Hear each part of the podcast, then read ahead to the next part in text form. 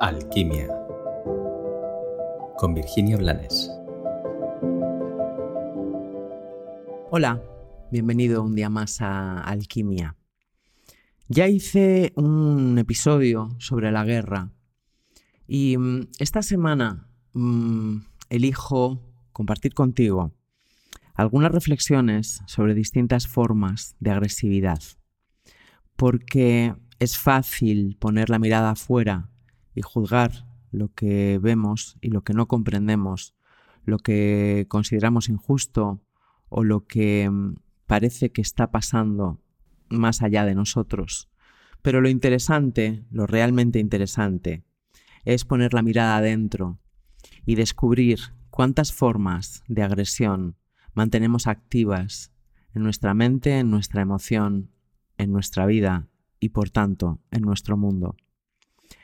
Hoy quiero hablarte de la forma de agresión mayor que ejercemos contra nosotros y contra la vida. Esta, esta información a tu ego no le va a hacer ninguna gracia y probablemente se aturulle y te diga que no la entiendes. Por eso te invito a que te dejes en paz, a que no te estorbes, a que apartes tu mente y tu ego y simplemente permitas que lo que voy a compartir cale hasta donde corresponda en ti.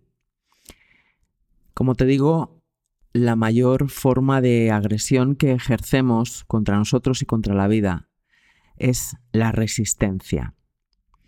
Comprende primero que la resistencia es una energía y para ejercerla tenemos que mm, gastar parte de nuestra energía haciendo un esfuerzo que es mucho más grande de lo que llegamos a ser conscientes.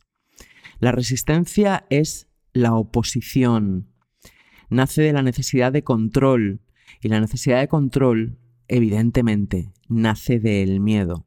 Del miedo a que las cosas no sean como yo creo que quiero que sean o como yo creo que tienen que ser. La resistencia es una energía de oposición y de lucha contra la vida y contra mis circunstancias, que me impiden entrar en la rendición, que me impiden fluir. Cuando yo me estoy resistiendo, es como si yo estuviera poniendo toda mi fuerza en contra de algo y esa fuerza que estoy imprimiendo a esa circunstancia o a esa relación o a esa persona o a ese trabajo o a esa falta de trabajo es justamente la energía que hace que eso permanezca ahí. Mi esfuerzo, mi resistencia, mi agresividad por falta de conciencia y de aceptación están impidiendo que eso a lo que yo me resisto desaparezca, se transforme o se sane.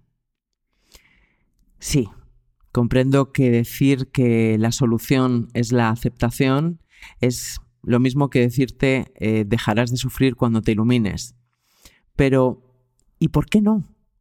Estamos aquí para, para recordar que nunca fuimos expulsados del uno o del cielo o del hogar.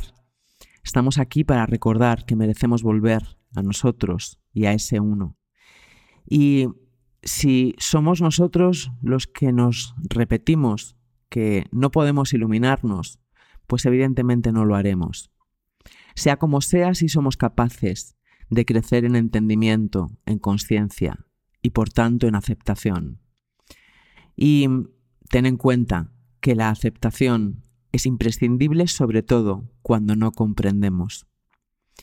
Al final, lo único que tenemos que comprender humildemente es que la vida es mucho más sabia que nuestra mente pequeñita, limitada, temerosa y egoica.